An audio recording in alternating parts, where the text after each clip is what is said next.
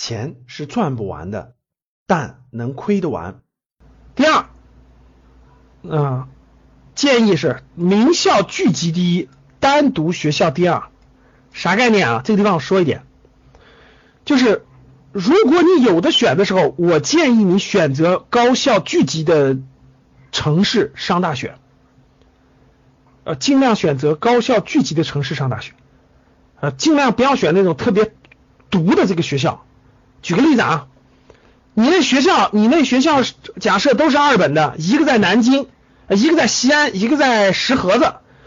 一个叫石河子大学，一个叫西安某某大学，可能这个西安某某大学还不如新疆石河子大学有名气。我问你，你选哪个？选哪个？就这个道理，就是尽量选择高校聚集的城市或者地区去上学。这样有一个非常大的好处，各位，现在的高校，现在的高校的政策，哎，都是非常放开的。各位，现在高校的政策都非常非常放开，就是学校之间可以互。互认学历，互相参加选修课，学分互认，现在越来越多了。所以各位，能在你分数可选择的情况下，你尽量选择高校多的城市上学啊。比大家都知道的北上广学校都比较多，对吧？这是第一波的。但是分数线比较高，你不一定够，那怎么办呢？还有第二波，对不对？第二波学校多的城市是哪些？各位，第二波学校多的城市，像南京、武汉、西安。这都很多，学校都很多，各种各样的学校，对不对，各位？对吧？都很多，还有哪多？还有哪多？重庆也多，成都也多，说的没错。重庆的学校也很多，成都的学校也很多，长沙的学校岳麓区长长沙的岳麓区学校也很多，也很多。举个例子啊，你比如说长沙的岳麓区三所高校，对吧？我我以前经常去。湖南大学、湖南师范大学、中南大学，三所高校连着都是好大学，然后周边也有很多大学，什么第一师范，对吧？还有很多大学，其实去那很方便，坐地铁两三站地就到了。当然，长沙的学校没有西安多了。啊我的意思就是说，大家尽量去这个高校聚集多的城市上学，这样你能接触到很多好、更好的学校的活动，更好的学校的讲座，各。各位，没有任何一个大学的校门标着你不能进，没有任何一个大学里的教室的讲座或者好教室与写着你不能进，你一定有办法能进，这点必须打开思路啊！抱着本书进就行了，没人拦着你。本校的学生不认真听，那你就认真听就完了。学习最重要，学历这个事，那张纸值不值钱，你自己心里衡量就行了。所以，名校聚集第一，单独学校第二。能选择全国奇葩的也就一个北大，其他都给你敞开大门的，对不？能选择名校聚集的就尽量选择名校聚集的，选不了再选单独的，懂了吗？人家保安还上本科研究生呢，真是就得把思路打开啊！好了，第二点，还有一点好处，各位，这点还有个好处，各位。这个面试的时候，等你就业的时候，各位听好了。等你就业的时候，对很多企业，特别说一些相对好一点的企业，它集中就去那几个城市，它不去太小的城市。所以你在这些城市呢，虽然你的学校一般，但是你都能去参加一些好学校、好企业的面试会，你都可以去。其实他不是不招你，他也招，他只是比如说他去西安，他只能在西安办一场。他不可能去下面的城市了，所以你你在那个城市，你就完全可以去参加他的招聘会，完全可以参加，大家明白了吧？所以尽量去名校聚集的城市。假设你分数线够的话，北上广不够的话，尽量去二线的这种学校多的城市。这样你的朋友，我说一下，第一点，听课可以听，听课可以听更广的课程，对不对，各位？咱去不了南京，咱去不了西安嘛，对不对？第二，结交的朋友不一样。结交的大学最重要的是交，很有一件事，很重要一件事，交更多的朋友，交更多的朋友。朋友就是就是高校的学生，他们能改变你的命运。各位，当你遇到一个真正的牛人，你跟着他一块做的时候，机会就很多就来了。所以说你会接触到更多更多的朋友，不单单是你这个学校的单一学校的朋友。第三个就是就业的范围会非常广，眼界会非常开阔，明白了吗？好了。那这里面我说一点啊，先建议两点，我起头先建议了两两点，这两点一个就是学习比学历重要，说过了，啊，不能这个抱怨自己的学历，抱怨学历你就一辈子都说你永远有借口，我学历不好，学历不高，学历不好，学历不高，你永远有借口，你永远都不去努力，只要思想不滑坡，方法总比困难多啊，天天抱怨的人永远没有好的机会。好，往下看，这个名校聚集第一，单独学校第二啊，尽量选择好高校聚集的城市啊。假设两个学校摆在你的眼前，尽量去这种高校聚集的城市。第往后讲了，那学校与专业到底哪个重要呢？我相信很多学员，很多我们的这个这件事上关心的都很头疼。哎呀，我的分分数线已经去不了一本，或者只能选个一本二流的。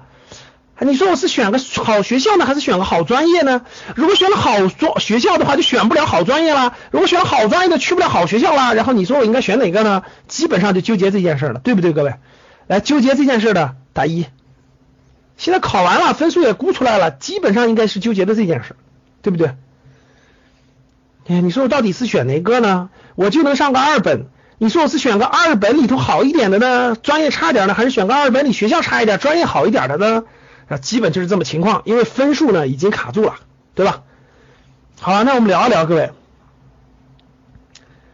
这个毕业十年以上，各位听好了啊，毕业十年以上的人见面之后，对，其实就这个问题，各位听好了，一下就给你拆分开了。毕业十年之后的人，陌生人见面寒暄的时候，肯定要问哪个学校的，对不对，各位？比如你你你毕业见你见一个陌生人，说哎哪个学校毕业的呀？这就跟当年大家都是黄埔学校黄埔军校毕业的，我问大家，今天见面以后还有人会问你老兄，当年你黄埔是学陆陆兵的，还是学工程兵的，还是学挖战壕的，还是学这个指挥的？选哪个？我问大家还有没有人问这个问题？其实几乎没有了，对不对，各位？就跟。什么什么撒贝宁这主持人一听一说，首先是北大毕业的，其次才知道是法律专业的，懂了吗？他要不听都不知道他做主持人了，对不对，各位？就这个道理，啥意思呢？各位听好，时时间越久，你身上的标签儿，其实你的专业标签会淡化，时间越久，因为你未来的人生可能做很多很多事情，可能你当大老板啦，可能你当了专业运动员啦。可能做了很多很多各种各样的事情了，最后我跟你说，你会说哪个学校毕业的？真的是这样。其实我们校友聚会的时候，我已经忘，我从来也不问别人学什么的，或者是不知道别人学什么专业的，我们都会问你是哪个学校毕业的，或者你当时在这个学校里的哪个专业、哪个学院，对不对？各位，你们是不是都有学院？所以，所以各位看好了，学校其实挺重要的。第二。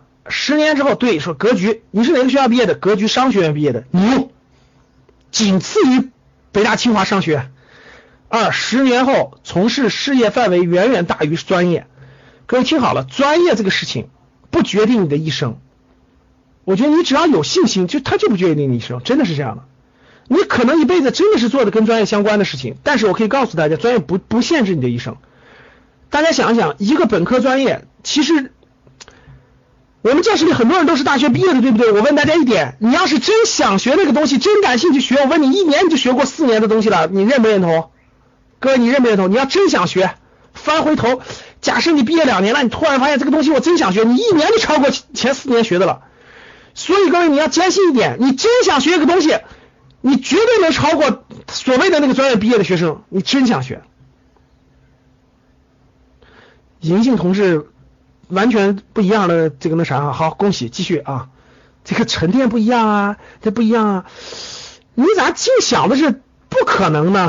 没关系啊，可以欢迎交流，提的是可以的。有些专业不，其实我觉得啊，研究生就不好超越了。学那个东西学了七年，想超越它挺难的。但是本科的大多数专业。其实，说实话，大多数我说老师，我学核物理的，我我超不过。我说大多数真想学，你下恒心学，一年绝对能超过他三年，绝对的。真想学，只要你的智商不低，你只要智商都能过那个基本档，基本都可以。其实主要在于你的信念，在你有没有这个信念啊？学采矿的干人力资源，好，所以我我我也想说一句，各位，大学期间要干嘛呢？没关系，银杏同志，大学期间要干嘛？大学期间要打开视野。各位听好了，我说一个颠覆你们思维的事儿啊。学这个社会为什么要办学校？各位，办学校为什么要有专业？它的本质是干嘛？适应了经济的分工，就分社会的经济分工越来越细，每个人都做那个很细分的工作，于是出现了学校，出现了专业，让你学完以后能找一份工作。那我问大家，各位听好了。你大学毕业学完了，拿这个也能找到工作了，也找到稳定工作了。然后呢？各位，我问大家，然后呢？社会上有没有大学告诉你一件事，说同学，你除了可以解决你的温饱问题以外，你还可以向更高的方向发展？有这样的学校吗？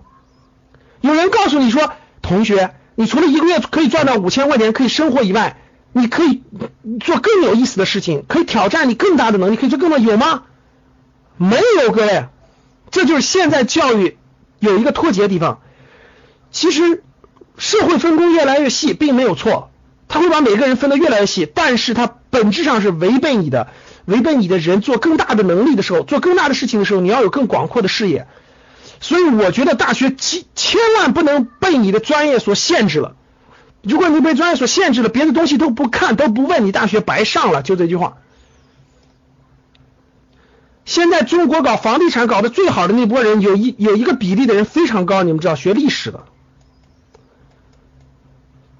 各位记住，你想成为未来成为干更大事情的人、更大视野的人、更大成就的人，你大学期间一定要广开视视野，绝对不要陷在死专业里。陷在死专业里，你绝对跳不出去，你就是个死打工的，你以后的出路只会越走越窄。我今天就敢这么说。不是让你去掉到专业里的，而是让你去打开视野去了，历练能力去了，锻炼更多的能力去了。专业只是个很基本、很基本的，它只保障你的能找份工作，但它绝对保障不了你更大的发展，明白吗？所以不能把视野锁在专业里。我问大家一点：今天做互联网的有几个当年是学互联网专业的？我说今今天这句话有点那啥了，大家想想，五年前、十年前有几个是当年学互联网的？如果马云说我是学英语的，我我我以后只能做英语老师，只能做翻译，我别的都不能做。我问大家，这叫什么思想？这叫什么思想？各位，如果马云说我是学英语的，我也只能教英语，我已经到大学教英语了，我只能做英语这件事，了不得了，我办个翻译机构。这叫井底之蛙，说对了。所以永远不要让别人告诉你，同学你是学这个专业的，你只能做这个。你心里就直接告诉他，我跟你不一样，我跟你不一样，我不是井底之蛙，拜拜拜拜，咱俩没有共同语言，拜拜，你继续干那个去。思想不同，人生本来就是一个挑战，特别是在你年轻的时候。今天做移动互联网的各位，有几个专业是学这个专业的？四年里，你的真正改变你的各位不是专业，真的不是专业，是你的环境，是你的氛围，是你的人脉，是你的历练，是你的互相同学之间的互相影响，是你的信念。你跟有你跟有闯劲的人，你跟有梦想的人，你跟有信念的人在一起，他就能影响你的信念。他可以坚定的告诉你要做一个不平凡的人，要做个对社会更有价值的人。这些信念有没有？价值观的影响、信仰，所有这些才决定你的一生，不是你的专业。各位永远记住这句。所以一个人的塑造，其实远远大于专业，其实远远大于专业。专业只能保障你毕业找份普通工作，不能代表一定能一定走这条路能够改变你的命运。所以说了这么多，我想说的是，一个年轻人报专业的时候，就眼光要开阔，格局要高。我说这句话不代表你身边的可能很多人告诉你，这个学完这个专业好找工作，你就瞪他一眼说，难道我未我的未来就是要找份工作的吗？你就回答他一句就行了。难道你们认为我的未来就是一份工作吗？那我今天学个智能手机维修就完了，我就不去上这个大学了。你就告诉他，你连这个魄力都没有，你上大学干嘛？所以，我上大学的时候，其实我也不知道怎么报专业。实话实说，各位，我就我记得我父母问我的时候，我就我就一点，我要报北京、上海的学校，别的我都不报。我我印象非常深刻。我根本不知道大学要报哪个专业，各位。但是我有一点非常坚定，我要报北京、上海的学校，别的不报，就是就这么简单。出发点，因为我觉得不一样，就是这个意思，各位。就是我觉得你要相信，你连大学都没上，你要如果认为你自己未来就是一个月挣几千块钱的人，你就真的是，所以说你的这些东西对一个人的影响才更重要，明白吗，各位？因为你是你你什么都有可能。好了。今天的分享就到这里吧。